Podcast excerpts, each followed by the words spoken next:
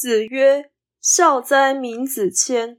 人不见于其父母昆弟之言。”孔子说：“闵子骞这个人真是孝顺啊！别人对于他的父母兄弟所说的坏话，一点也起不了作用。”这一章因为文句难解，而常被学者所误会。它的原意或原理。如同视父母积谏，见志不从，又进不为，劳而不怨，并不是难以了解。